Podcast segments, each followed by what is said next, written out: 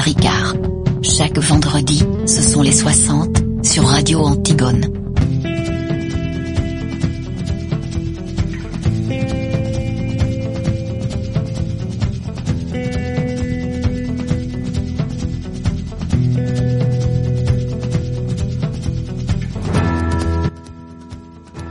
– 19h35, bonsoir à tous et bienvenue au 60, comme le nombre de minutes, ou presque, que nous allons passer ensemble, comme chaque vendredi soir en direct, de 19h30 à 20h30 pour revenir sur l'information des jours passés. Merci d'être avec nous, encore trois nuits à passer avant le déconfinement et ce soir, dans ce magazine, deux thématiques au cœur de l'actualité de la semaine. Après 20h, nous parlerons de celles et ceux que l'on ne voit pas, les précaires, les sans-abri, les migrants, seuls dans la rue ou au mieux dans un gymnase, sans aucune prise en charge médicale, portrait d'une France confinée dans la détresse, aussi bien mentale que physique, oubliée par l'État. Mais pour ouvrir cette émission, dans quelques instants, nous parlerons des infos dans un français plaqué au sol, des fake news. Vous le savez, le président Trump est coutumier du fait, mais ce n'est pas le seul. Le gouvernement français avait d'ailleurs lancé la semaine de cette semaine et la semaine dernière une plateforme regroupant des articles de vérification d'informations non son bronca des rédactions concernées. Et aussitôt retirée, cette euh, plateforme aura tout de même mis en lumière une certaine parole gouvernementale mag... coutumière de la magouille pour utiliser un langage tout aussi châtié. Tout cela à retrouver juste après notre première parenthèse musicale aux 60. Voici False Right Remain.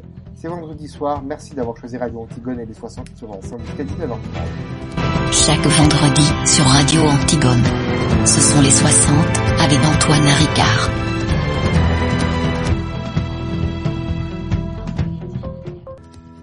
Merci d'écouter les 60, euh, le magazine de reportage de la rédaction de Radio Antigone. Euh, nous sommes le vendredi 8 mai. Notre premier sujet ce soir, c'est évidemment en lien avec la pandémie de la Covid-19. Toutes celles et ceux qui veillent l'info doivent être particulièrement vigilants. En ces temps de crise, ceux et celles, euh, non, en temps de crise, les fausses informations, pardon, se propagent davantage encore des recettes miracles pour guérir. Alors Georges du bouc émissaire responsable de la situation, la Covid-19 est venue le sujet principal de la fake news. Quels sont ces thèmes de prédilection et qu'en ceux qui ont la mission de la débusquer, de le démonter et de l'analyser? Veuillez l'info dans ces temps de crise sanitaire, un grand reportage de François Bernard de suite dans les 60 sur Antigone. Pourquoi la crise que nous traversons est-elle un terrain particulièrement favorable à l'infox? Parce qu'elle réunit les quatre pieds sur lesquels repose notre crédulité ou notre besoin d'explications simples. Didier Desormeaux, qui est le co-auteur aux éditions Canopée de Le complotisme, décrypter et agir, formule la théorie des quatre P, quatre notions qui doivent être prises en compte pour expliquer le succès des théories du complot. Le premier P, bah, c'est le pouvoir. Ça, c'est un peu un invariant hein, des théories du complot, c'est-à-dire que on attribue euh, finalement un pouvoir à une société cachée ou à des logiques qu'on n'arrive pas très bien euh, à décrypter. Le deuxième P, c'est euh, bah, physique là, et là, c'est très important puisque ça veut dire que chacun est concerné dans son intégrité physique. C'est-à-dire que là, bah oui, tout le monde est un peu en danger. Le troisième, c'est sur la planète, c'est global, et là, on a vraiment un très bon exemple d'un problème mondial. Et puis enfin, il y a, y a la panique. Là, c'est la variable temps. C'est-à-dire qu'il faut aller très vite. D'ailleurs, ça coïncide bien avec une nouvelle technologie, la panique, parce que effectivement, grâce aux outils d'aujourd'hui, on peut aller très très vite développer une théorie du complot qui accompagne finalement cette panique. Sur ces quatre pattes-là, l'infox galope à son aise. Elle est partout, jusqu'au plus haut niveau des gouvernements. Les États-Unis et la Chine ont trouvé avec le Covid-19 un nouveau sujet pour s'accuser mutuellement de mensonges. Écoutez ce qu'en disait Sophie Malibaud dans sa chronique Les dessous de l'infox du 20 mars dernier sur RFI. Alors que la contamination était à son paroxysme en Chine dans la région de Wuhan, l'ultra-droite américaine accusait les autorités chinoises d'avoir laissé s'échapper un virus fabriqué en laboratoire à des fins offensives. La réponse des autorités chinoises n'a pas tardé. Pékin accuse maintenant ouvertement les États-Unis d'être à l'origine de la pandémie.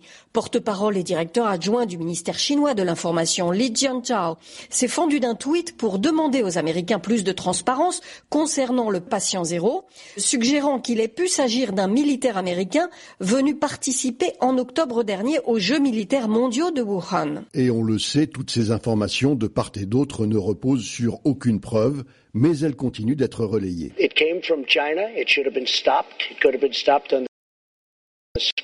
Et parmi ceux qui se plaisent à propager ces informations douteuses, le président américain lui-même qui n'hésite pas à baptiser le Covid-19 de virus chinois.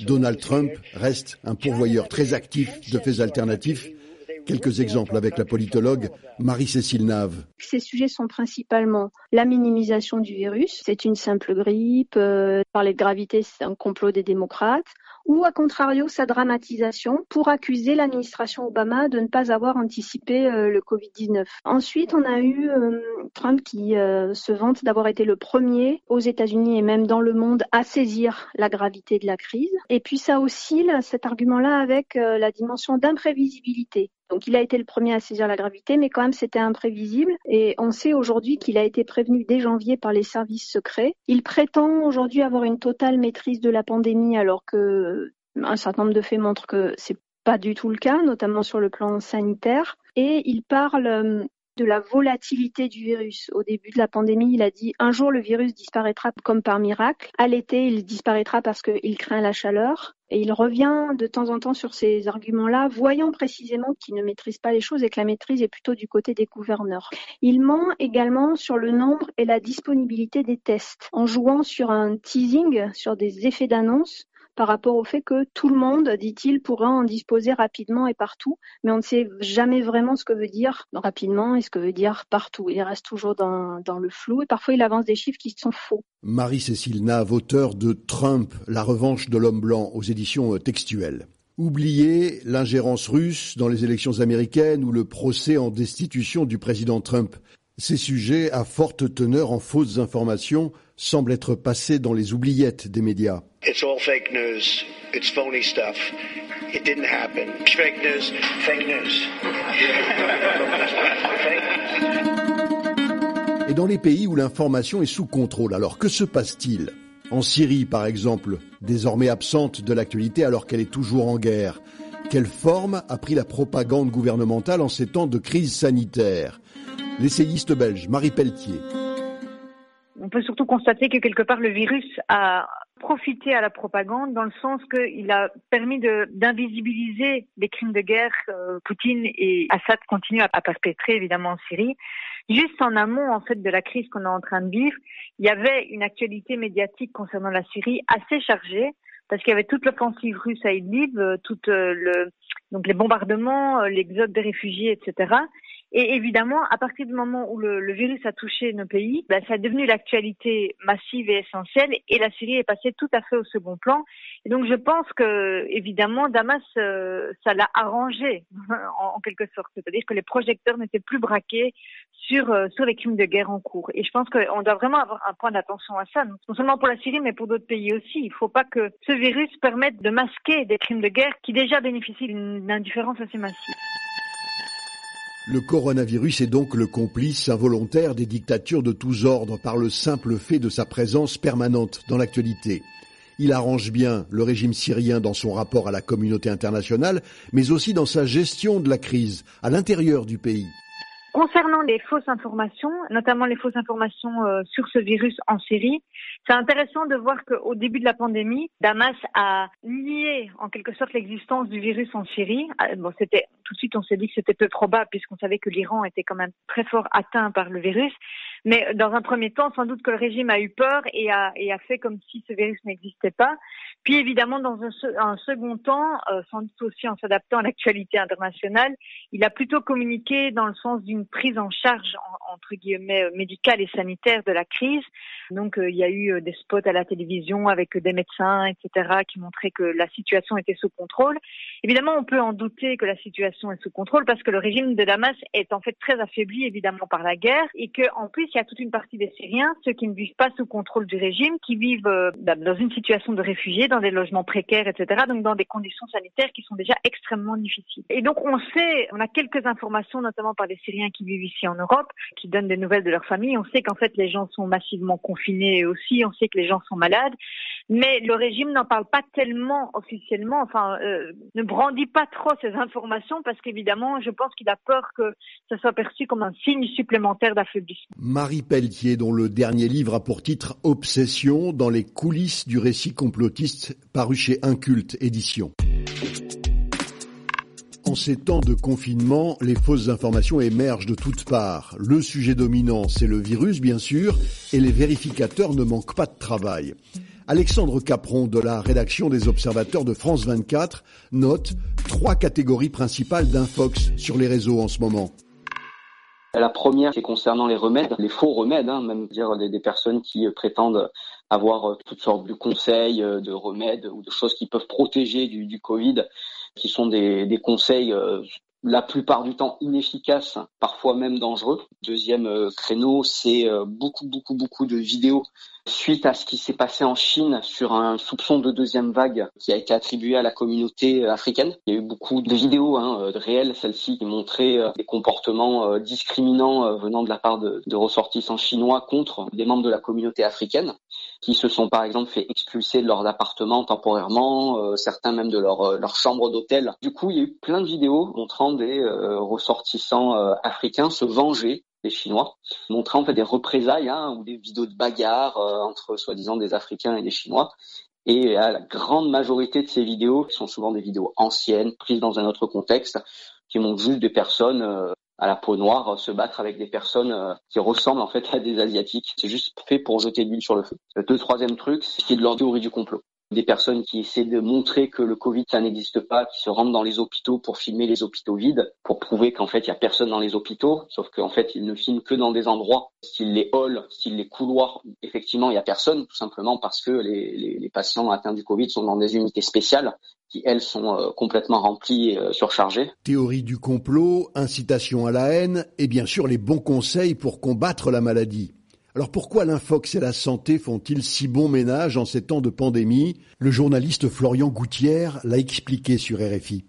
C'est un terrain propice parce que tout le monde a envie d'aider son prochain, de protéger son prochain. Quand vous partagez une information, euh, vous le faites parce que vous êtes euh, généralement quelqu'un de bien intentionné, euh, vous avez envie de vos proches ne tombent pas malades. Donc quand une information en matière de santé qui est fausse, intentionnellement ou non, est mise sur le marché, eh ben, elle a de grandes chance d'être diffusée. Et pour ceux qui fabriquent volontairement des fausses informations, donc pour les, pour pourvoyeurs de fake news, ils savent que ça va être un moyen d'engranger du clic. Lorsque typiquement on est en errance thérapeutique, lorsque quelqu'un nous dit une solution euh, simple, euh, avec peu d'effets secondaires existe, ça peut nous attirer. Florian Gouttière, auteur de Santé, Science, doit-on tout gober aux éditions Belin, interrogé par Loïc Bussière. Il y a une dame qui a fait circuler sur WhatsApp une information qui fait croire que l'eau de robinet est contaminée et que c'est le coronavirus qui a été injecté par des blancs, dit-elle, euh, dans l'eau pour tuer en masse les Togolais. L'infox, on l'entend, n'est pas toujours le fruit de la malveillance. Elle est parfois le produit de l'ignorance, de la naïveté. Elle n'en reste pas moins trompeuse, voire dangereuse quand la santé est en cause. Alors les réseaux sociaux tentent de combattre les fausses informations en cette période de crise. Comment s'organise le plus important d'entre eux pour éliminer l'infox de ces pages? Julien Lebot est journaliste, spécialiste de Facebook. Facebook a décidé de faire ce qu'il n'a jamais fait euh, jusqu'à présent, c'est-à-dire accepter d'afficher en haut de ce qu'on appelle le newsfeed, c'est-à-dire le fil d'actualité, un message avec même une notification qui vous dit voilà en gros les dernières informations que vous pouvez lire et retrouver sur le site de l'OMS, c'est-à-dire de l'Organisation mondiale de la santé. Il y a cet effort-là qui est redoublé aussi par le fait que se prolonge et continue le combat qui est mené par euh, ce qu'on appelle les partenaires en matière de fact-checking, c'est-à-dire de vérification d'informations, mais il reste encore énormément de travail quand on voit et quand on mesure la capacité de tout un tas d'acteurs à continuer de faire diffuser beaucoup de fausses informations, que ce soit sur l'origine du coronavirus, que ce soit sur les stratégies et les voies thérapeutiques, que ce soit sur les enjeux géopolitiques sous-jacents, etc., etc une partie est, euh, disons, euh, ralentie dans sa capacité de diffusion virale. D'ailleurs, c'est marrant, on est toujours dans ce langage de la contagion et de la viralité quand il s'agit de, désinformation, ce qui est un peu euh, une sorte d'ironie du sort puisqu'on parle bien du coronavirus. Malgré cet effort de contrôle, l'infox continue de se propager activement. Le temps de repérer, de vérifier, de démentir et les fausses informations ont tout loisir de circuler.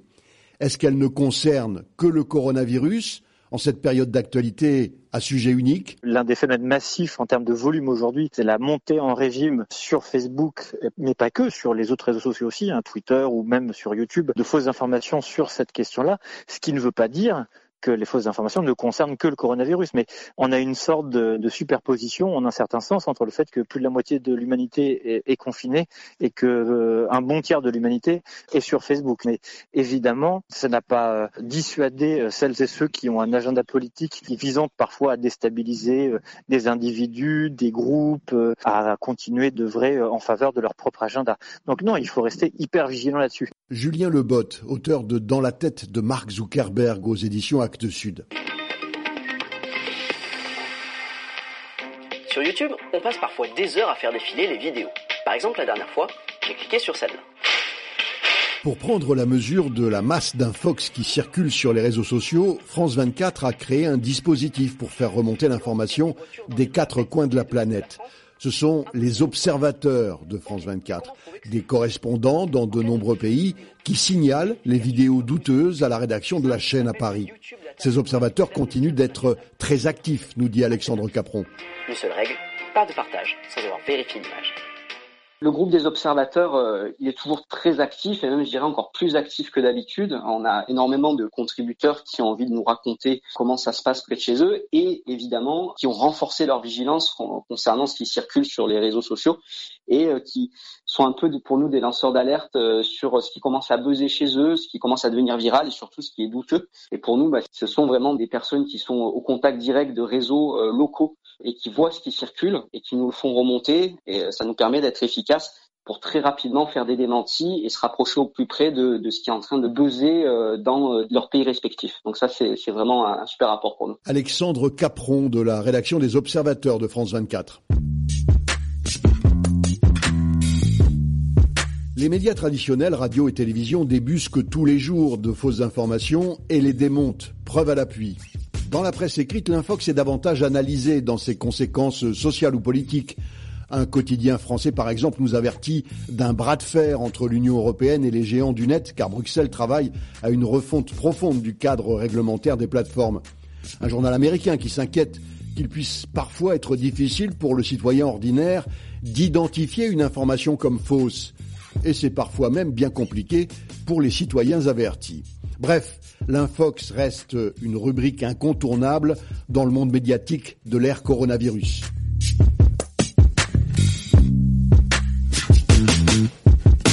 Et que nous révèlent des expériences similaires dans le passé?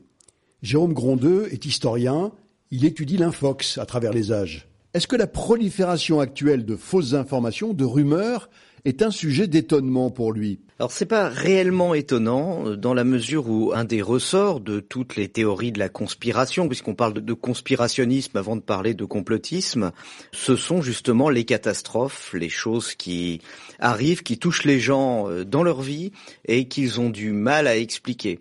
Et on peut penser, quand on, quand on voit toutes ces rumeurs autour du coronavirus, aux rumeurs qu'il y a eu pendant la Grande Peste, au XIVe siècle, euh, l'idée des Juifs empoisonneurs euh, empoisonnant l'eau des puits et qui avait abouti à des massacres dans de nombreux endroits de l'Europe. Ce qui est peut-être différent, c'est que on peut mieux comprendre ce type d'explication euh, immédiatement quand on ne connaît pas les mécanismes de la peste. Ce qui est frappant avec le coronavirus, c'est que on a quand même, même si bien sûr il y a des progrès à faire sur euh, la thérapeutique, on sait comment ça marche. On sait quelque chose qui est identifié et il y a quand même ce phénomène de rumeur. La connaissance scientifique ne suffit donc pas à apaiser la panique qui peut se répandre en période de crise profonde. Et cela explique en partie notre capacité de croire à des théories sans fondement, à des informations fantaisistes ou à des mensonges crédibles. Qu'est-ce que cela dit de notre société contemporaine? Jérôme Grondeux. À mon sens, ça indique deux choses qui sont spécifiques à notre époque, euh, même si la rumeur est quelque chose euh, d'ancien. La première chose, c'est ce que j'appellerais la crise de l'expertise. C'est-à-dire qu'on se méfie du savoir des spécialistes.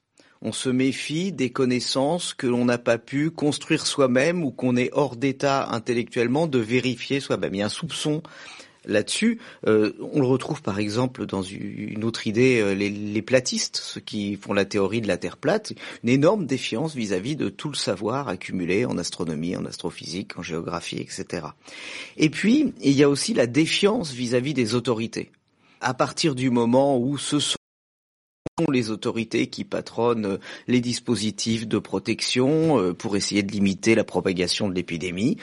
Et à partir du moment où ces autorités disent des choses, il y a une défiance. Donc c'est qu'il y a une vérité cachée, quelque chose d'autre. Et on remarque que, avant même que des gens élaborent des théories complotistes sur le coronavirus, quand on regarde les sondages, il y a une formidable défiance, l'idée que les autorités ne disent pas la vérité. Jérôme Grondeux, co-auteur de Le complotisme décrypter et agir, c'est aux éditions Canopée. Crise sanitaire venant donc s'ajouter à une crise politique, l'infox est plus que jamais un signe de défiance.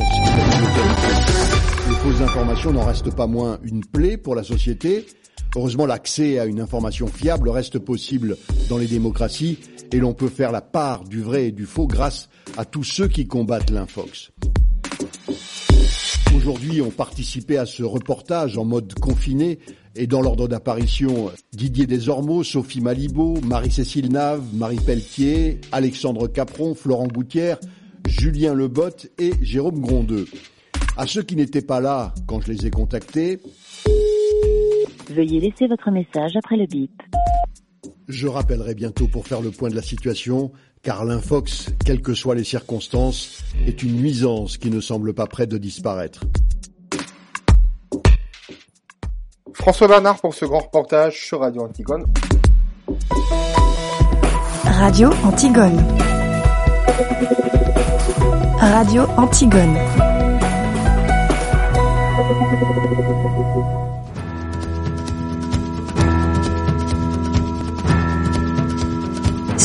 Antigone.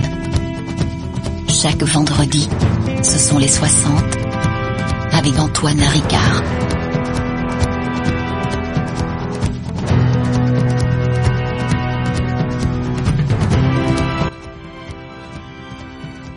– 20h02, vous écoutez Radio Antigone, seconde partie des 60, votre magazine de grands reportages d'analyse sur l'actualité qui vous concerne et qui vous touche de près ou de loin. Nous avons parlé fake news, nous allons parler dans quelques instants euh, de la pauvreté en France avant de revenir à cette actualité brutale et souvent très inhumaine malheureusement. Nouvelle page musicale dans votre émission du vendredi soir avec Vide Noir lors du Rhône. Les 60 sur Radio Antigone, bienvenue jusqu'à 20h30. Chaque vendredi sur Radio Antigone. Ce sont les 60 avec Antoine Ricard.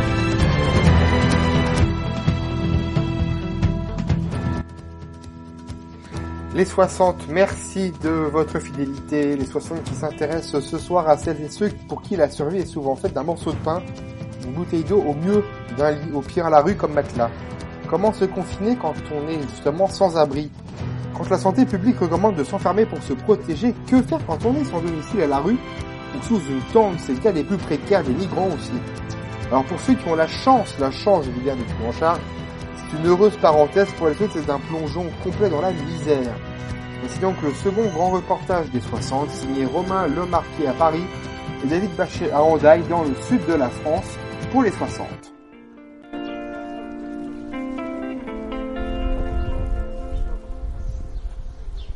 Nous sommes à Malakoff, petite localité de la banlieue parisienne située dans le département des Hauts-de-Seine. Ici, l'association Alteralia, spécialisée dans l'accompagnement et l'insertion par le logement, a été chargée au début du confinement de mettre en place un centre d'hébergement pour des SDF, des sans domicile fixe. Sébastien Dujardin, responsable d'Alteralia à Malakoff. Il y a eu une, demande de la préfecture qui a sollicité donc l'association Alteralia et les mairies de Malakoff. Et après, les, les, choses se sont mises, enfin, notre direction s'est mise en lien avec euh, la préfecture et la mairie. Ça s'est monté euh, oui, relativement rapidement. C'est dans ce centre sportif qui accueille habituellement de jeunes judokas et de futurs handballeurs qu'on rencontre Silla, 32 ans, arrivé de Côte d'Ivoire début 2020. Ça me fait 4 mois que je suis en France. Je suis arrivé en janvier. Donc euh, du coup, il a demandé l'asile. Et puis, bon, j'étais un peu dans la rue. Donc, euh, du coup, j'ai appelé le 115 pour qu'ils puissent plusieurs fois. Ils m'ont emmené à l'hôtel. Après, dans la rue encore.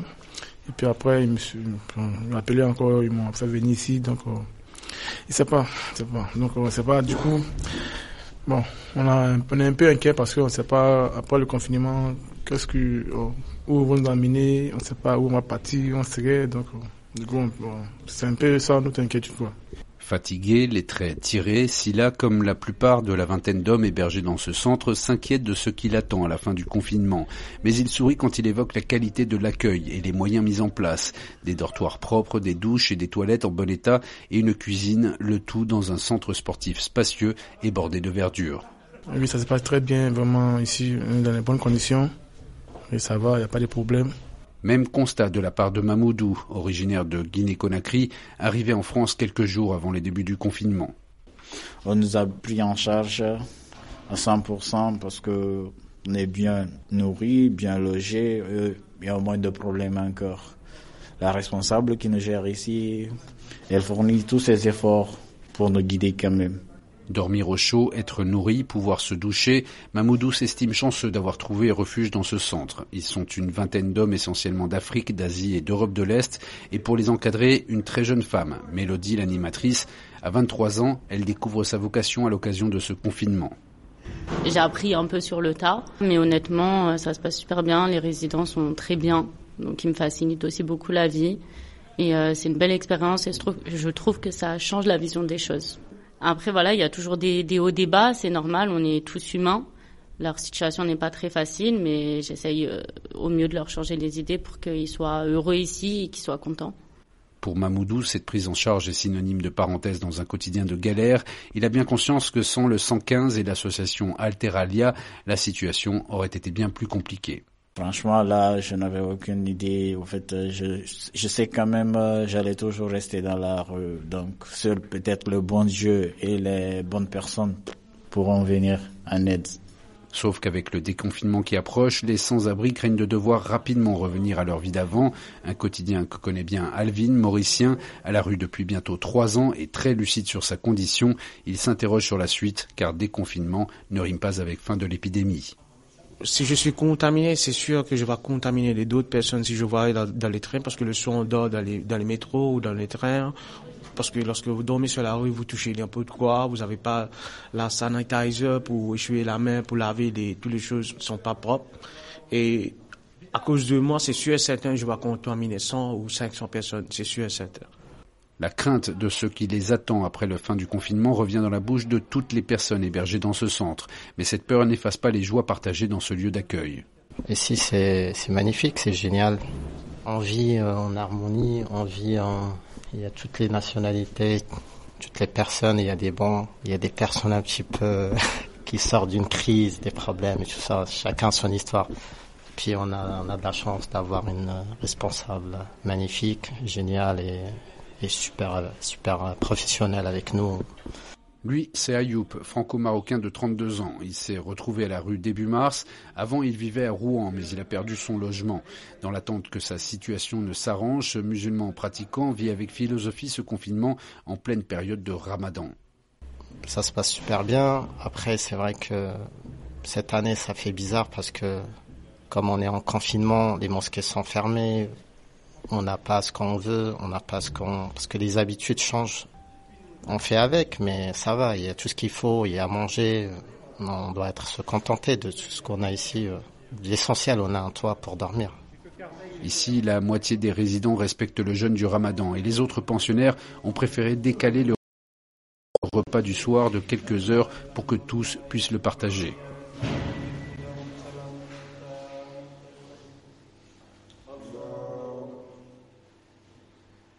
C'est au moment de la rupture du jeûne que nous retrouvons Ayoub dans la grande pièce peu éclairée qui fait office de réfectoire. Quelques tables, des chaises, du matériel de cuisine et des plats bien garnis. Un moment de convivialité. On se, comprend parce que lui il est marocain, je suis marocain. Mon meilleur pote c'est Georgie, il s'entend super bien.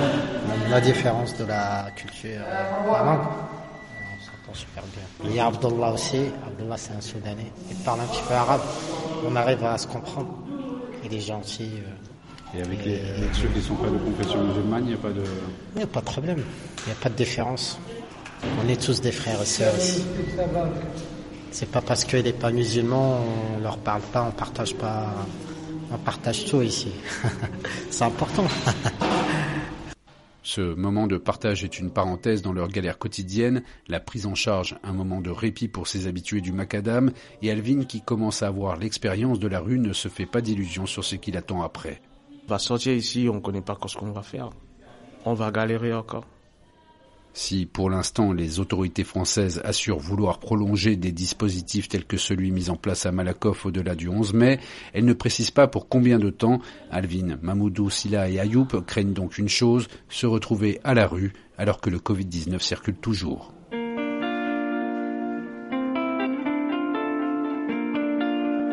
À dans le sud-ouest de la France, juste à la frontière avec l'Espagne, un centre d'accueil a été créé de toutes pièces pour accueillir des sans-abri durant la période de confinement, leur offrir un refuge, un lieu de repos et de protection afin de moins les exposer au virus. Un lieu de confinement, comme pour tous les autres, tout simplement, envoyé spécial David Bachet.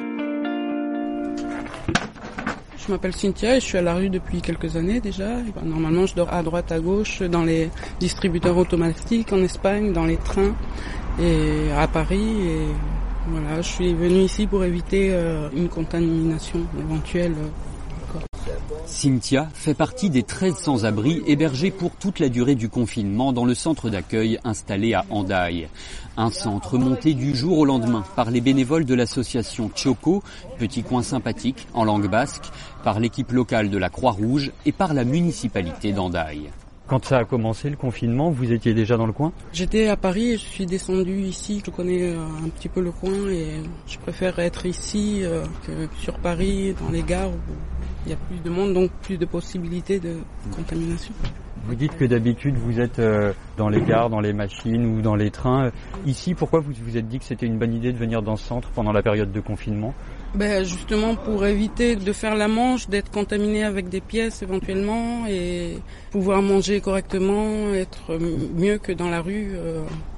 On est accueillis, euh, les gens s'occupent de nous, on nous donne de quoi nous laver, de quoi manger et, et donc on est moins obligé de dépendre des gens à l'extérieur. Il y en a peu, super peu en ce moment, pour avoir une vie relativement saine quoi, et être plus en sécurité.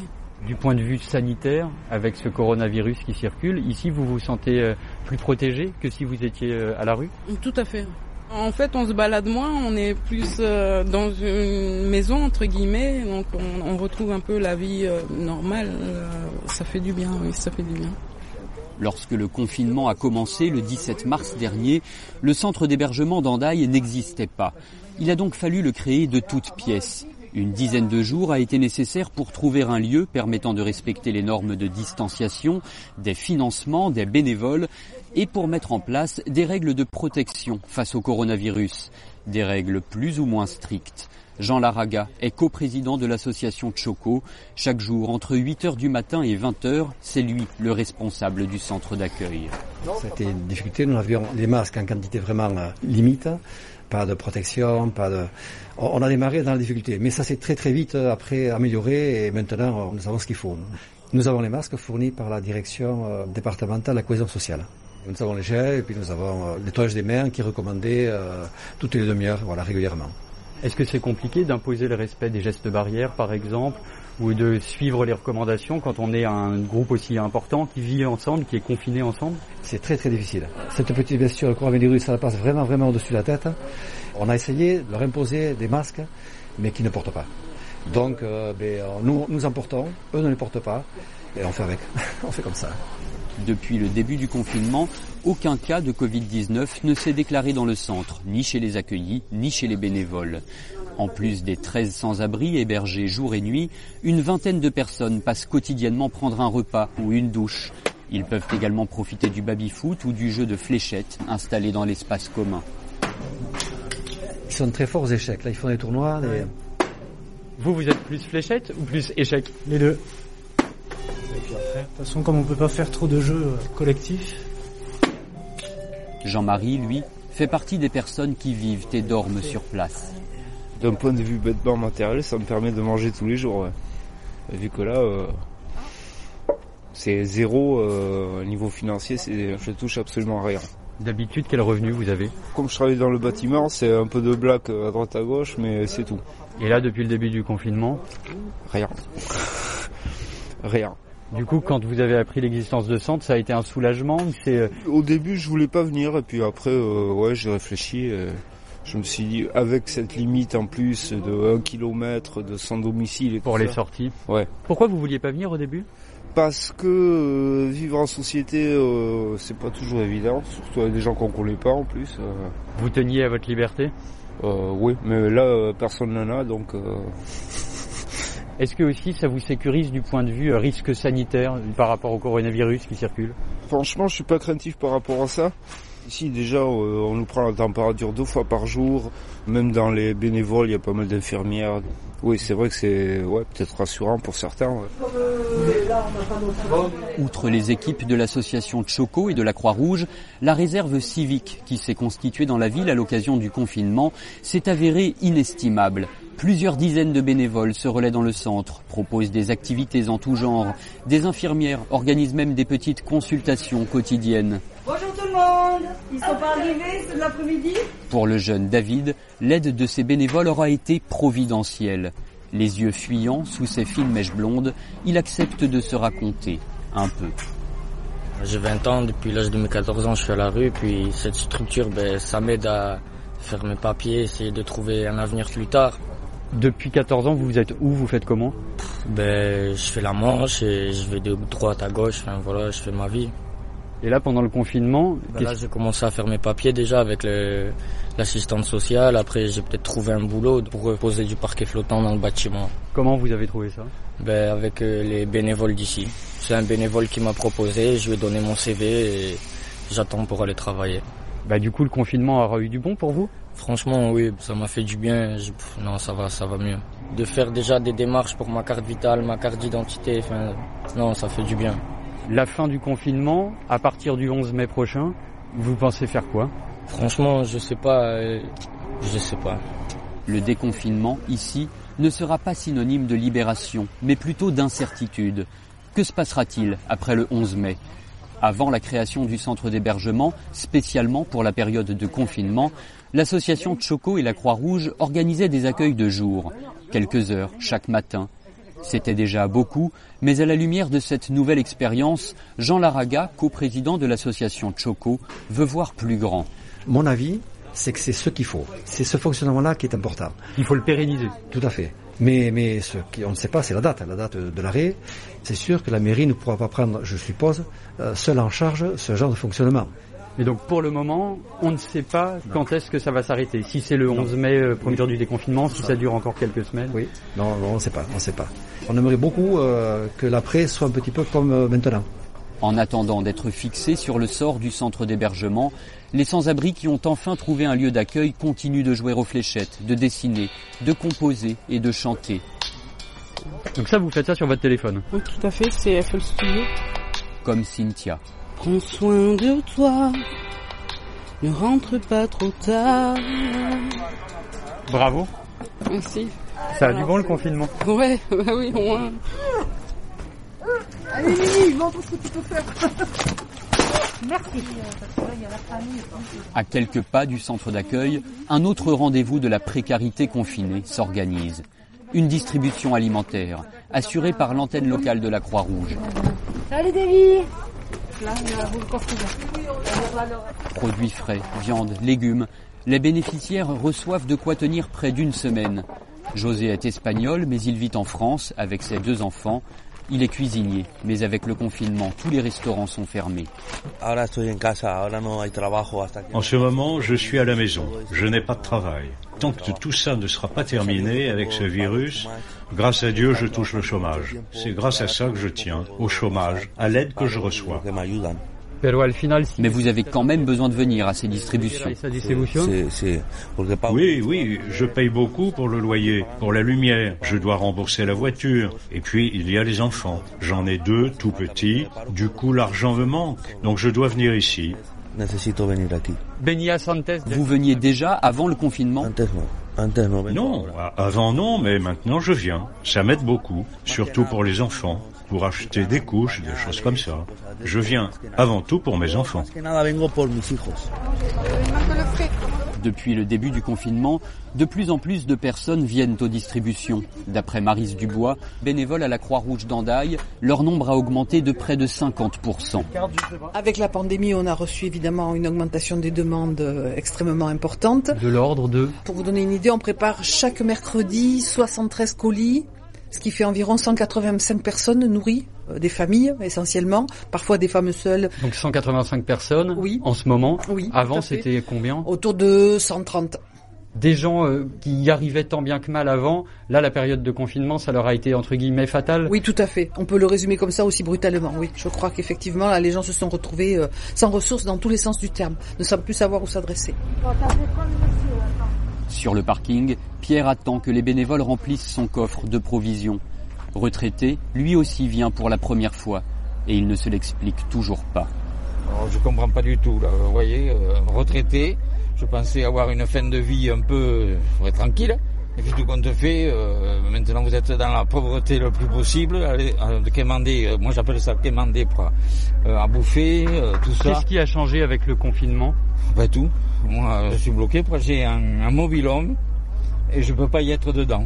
C'est ma propriété première euh, dans un camping, donc euh, je vois pas pourquoi. Le camping a fermé Oui, ils ont coupé l'électricité et l'eau. Donc Et du coup vous vivez où en ce moment? Ben là, dans un appartement, mais que j'ai un, un loyer qui est le double de ce que je payais maintenant. Je peux pas payer, puis c'est tout.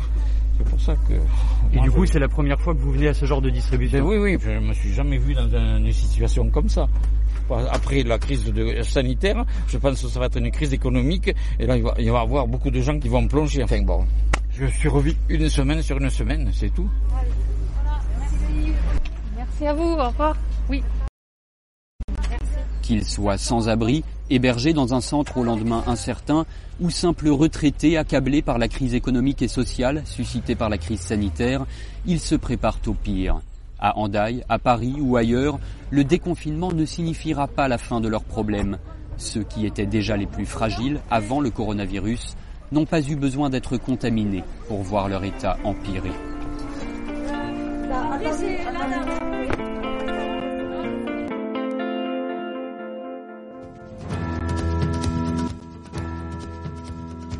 Radio Antigone, les 60, c'est donc la fin de ce second numéro.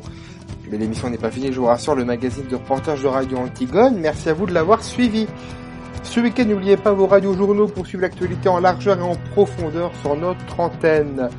Fin des mais ce n'est pas pour autant la fin de vos émissions qui reviendront dès lundi, bien évidemment, toujours en direct. Car vous le savez bien, le son a un sens, surtout sur notre antenne. Les 60, quant à eux, reviendront dès vendredi prochain, évidemment, dès 19h30 sur Radio Antigone, à retrouver sur Spotify, Apple Podcasts, Deezer, évidemment sur notre magnifique site internet, tour.radioantigone.com. Quant à ma part, je vous souhaite un excellent week-end, faites attention à vous, surtout, merci de fidélité de votre confiance chaque soir euh, plus intense. Bonsoir, à lundi.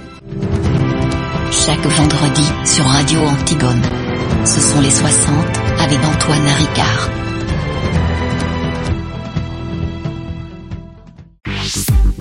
Les podcasts de Radio Antigone sont à retrouver sur radioantigone.fr et toutes les plateformes de podcast.